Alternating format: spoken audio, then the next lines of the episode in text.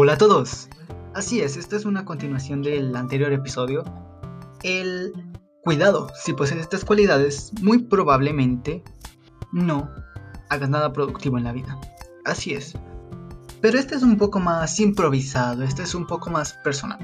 Verán, una de las tantas cualidades requería que tuviéramos, o una de las cualidades, daba la sensación de que no la expliqué lo suficientemente, suficientemente bien, o al menos que necesitaba una explicación mucho más profunda de la que en su momento di. ¿Cómo ser más seguro? ¿Cómo evitar que te importe poco, lo o incluso nada, la opinión de los demás? Bueno, a decir verdad, es algo complejo y personalmente pienso que no se puede evitar del todo. Finalmente somos seres sociales y claro que importa la opinión de otros en algunos aspectos. ¿A qué me refiero? Bueno, si eres un profesional, ejemplo, empresario, dentista, abogado, psicólogo, no puedes darte el lujo de que las personas den opiniones negativas sobre tu negocio o sobre tu persona. O a lo mejor en tu familia es necesario que tú tengas una buena imagen. Porque de esa manera te pueden ayudar si estás en problemas, en esa manera a lo mejor tienen más confianza sobre ti, no sé, hay un montón de razones por las cuales a lo mejor tú, como persona, como individuo, como familiar, como lo que seas, sientas la necesidad de que la opinión de otros cuenta, de que te sientas validado por otros. Y no está mal, repito, es algo natural, finalmente somos seres sociales. Pero hay una pequeña diferencia entre lo razonable y el extremo de, ay, esa persona me dijo tonto. No, no, sabes que ya, ya, ya me voy a me voy a deprimir, este, ¿sabes qué? No, ah, ¿sabes a lo que me refiero? Ese tipo de situaciones, o a lo mejor un poco más leves, de que dices, esa persona me dijo bien hecho, ¿qué significa eso? ¿Acaso no hizo un buen trabajo? ¿Por qué no me dijo excelente? O ese tipo de cosas, ¿sabes? Y aquí te voy a dar eh, la explicación de cómo ser más seguro, de cómo evitar que te importe poco la opinión de los demás, ya sea positiva o negativa, porque es muy importante. No solamente se trata de que digas, ah, esa persona me dijo tonto, ya no me importa, no, sino que también si alguien te dice, eh, buen trabajo o tal cosa, pues digas gracias, pero tampoco sientas la necesidad de su aprobación. O como dirían en, en mi zona, no te la creas. Y no porque digas, no es que no seas capaz, es que de nada te sirve tener esa victoria y quedarte con ella solamente. Lo que te quiero proponer aquí es que sea tan común, pero tan común, que tú triunfes, que tú hagas algo bueno, excelente todo el tiempo, que ya no importe si alguien te dice bien hecho, buen trabajo, y que a lo mejor digas, ah, bueno, gracias, pero pues nada más. Tampoco tienes que sentirte con esa necesidad de orgullo, porque eso también es muy importante, que no sientas la necesidad de orgullo como para querer restregárselo en los otros para hacerlo sentir inferior, porque finalmente, si tú se lo restregas a otros para hacerlo sentir inferior, ¿quién crees que se siente inferior? Exacto, tú. Así que empecemos una vez, porque si no me voy a extender y a lo mejor ya te revolví más de lo innecesario. A lo mejor te compliqué la explicación. En fin, empecemos. Número 1. Desarrolla un talento o una habilidad. A lo mejor es probable que tú ya la tengas. Y si no, pues, ¿qué estás esperando? Hazlo. Pero ¿cómo? Bueno, normalmente nuestras habilidades o aquello que nos hace destacar sobre otros, precisamente es algo que nosotros no conocemos. ¿Por qué? Porque sentimos que es algo común, es algo cotidiano, que es algo normal. Pero precisamente tienes que preguntarte, ¿es normal lo que yo hago? ¿Es que acaso hay algo que yo pueda hacer que los demás no? Y si aún así no tienes una idea de qué podría hacer, te pregunto, ¿con qué platicas con las personas o contigo mismo? ¿Con qué, qué es lo que normalmente haces? Probablemente ya tengas una idea o dos y piénsalo por un momento, ya que la tienes ahí como diciendo, ah, lo mejor es esta. Bueno, ahora piensa, ¿puedo mejorar en ese aspecto? puedo... ¿Es algo que quisiera mejorar? Hazte ese tipo de preguntas y habla contigo mismo. Y lo importante es que empieces a darte cuenta cuáles son tus talentos. A lo mejor dices, ah, pues yo todo el tiempo hablo de psicología, por poner un ejemplo. Mis amigos hablan de política y en situaciones con ellos normalmente hablamos de economía. Entonces ya tienes tres opciones de que probablemente tendrías como habilidad. Entonces, pregúntate, ¿me gusta hablar de eso? ¿Verdaderamente me gusta? Y si no, y si aún así, después de todo lo que te pregunté, todo lo que te dije, te digas a ti mismo, em, no, no tengo idea. Bueno, entonces quiero que vayas con tus padres o que tú mismo pienses en la idea de que, ¿qué hacías cuando eras niño? ¿Qué jugabas? ¿Qué, qué hacías? Normalmente cuando éramos niños, y esto es algo que yo no sabía, de hecho es algo como una revelación básicamente, que cuando eres niño haces y dices cosas que te gustarían hacer en futuro. Por ejemplo, habían personas que jugaban a ser policías, a ser padres de familia, cosas así, ese tipo de cosas. Entonces yo quiero que te preguntes a ti mismo, ok, ¿qué hago? ¿Qué normalmente platico con los demás? ¿Qué hacía de niño?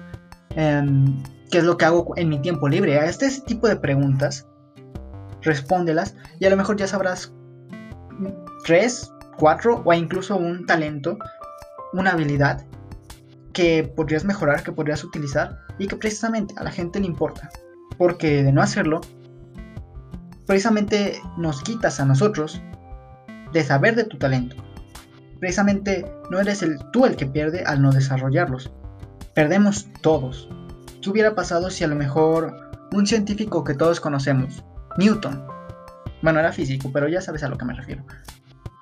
Si alguien como Newton hubiera aprendido sobre la gravedad y sobre todos los aspectos que eso conlleva, pero se lo hubiera guardado para sí mismo. O que incluso no le importara. Que dijera, ah, pues la manzana se cae y ya. Pues imagínate, nosotros a lo mejor me da risa porque hay un montón de imágenes o memes que hablan al respecto que dicen, ah, todos estaríamos volando si Newton hubiera inventado la gravedad. Un error garrafal al decir eso, pero es gracioso, es irónico y hasta cierto punto es una exageración humorística que viene al caso. Número 2. Pide lo que quieras o necesites, pero hazlo con respeto. Y hazlo amable. ¿A qué me refiero con esto? Bueno, a lo mejor te preocupa, no sé, que tal persona te diga que no, que tal persona te humille. Y está bien, está bien tener miedo.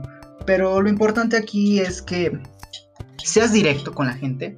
No digas, oye, disculpa, oye, oye, perdón por interrumpirte, oye, perdón por molestarte. No digas eso porque precisamente vas a causar el efecto que tú no quieres encontrar. Si, si le dices a una persona, perdón por molestarte, muy probablemente ya esté molesta contigo por haberle dicho eso. O muy probablemente haya perdido interés en hablar contigo. Porque precisamente nosotros al decir palabras proyectamos ciertas emociones, proyectamos ciertas sensaciones. Y es muy importante que digas lo que quieres, no seco, pero al menos directo. O sea, no le hagas perder el tiempo a las personas. Si por ejemplo quieres agua, dile, oye, ¿me pasas ese vaso de agua? Por favor. Si la persona te dice que no, pues dices gracias de todos modos. O yo que sé, simplemente vas por el vaso de agua.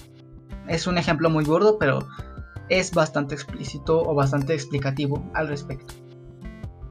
Otro ejemplo, a lo mejor, no sé, tienes miedo de invitar a una chica porque a lo mejor te puede rechazar y no sé, simplemente porque no le dices, oye, me pareciste atractiva, a lo mejor me gustaste, yo qué sé, le puedes decir básicamente cualquier cosa con respeto, obvio, pero finalmente di lo que quieres, no le hagas perder el tiempo y si te rechaza, pues ni modo, Así son las cosas. Ahora, número 3. No te, no te obsesiones con lo que tienes y con lo que no tienes.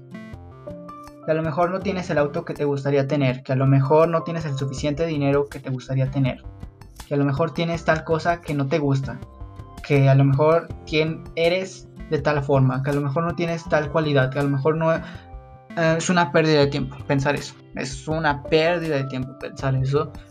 Porque finalmente, si lo tienes, es porque lo adquiriste o por pura casualidad. Vas al posiblemente ni siquiera sepas por qué lo tienes. Entonces lo mejor que puedes hacer es agradecer lo que tienes, buscar una meta fija para lo que tú buscas a futuro. Y precisamente si no puedes cambiar las cosas, si no puedes adquirirlo, ya sea, ah, pues es que yo mido tal estatura, pero yo quisiera ser más alto, pero no puedo, pues acéptalo, finalmente. Y si está en tus manos cambiar algo, por ejemplo, que a lo mejor dices, ah, es que estoy subido de peso, a lo mejor tengo muy baja musculatura, pues entonces haz algo por cambiarlo. Precisamente en el momento en el que te das cuenta, hazlo. Número 4. No intentes impresionar a nadie. ¿Por qué? Igualmente es una pérdida de tiempo intentar impresionar a nadie. O más bien, intentar impresionar a todos. Error mío al decir lo anterior. Es una pérdida de tiempo intentar impresionar a todos. ¿Por qué? Bueno, porque precisamente a las personas que no vas a querer impresionar o que a lo mejor no te vas a dar cuenta que vas a impresionar, son a las que vas a impresionar. Y para quienes te tratas de esforzar para que te noten de forma consciente, vas a causar que no te van a ignorar o directamente te van a menospreciar. ¿Por qué? Bueno, se dice que normalmente tenemos lo que no queremos y que y que no obtenemos lo que queremos. La verdad es un poco borda la explicación, pero tiene algo de sentido, tiene su lógica, así que piénsalo de esta forma. Cuando no intentas impresionar a nadie, es cuando lo vas a hacer. ¿Por qué? Porque para ti es normal, volvemos a lo anterior, tus cualidades, tus talentos, que a lo mejor para ti son normales, son comunes, para los demás no. Y ahí está precisamente la magia, el toque, la diferencia que hace la diferencia, en que tú seas consciente de quién de qué es tu talento y en este caso, qué es precisamente lo que atrae a las personas.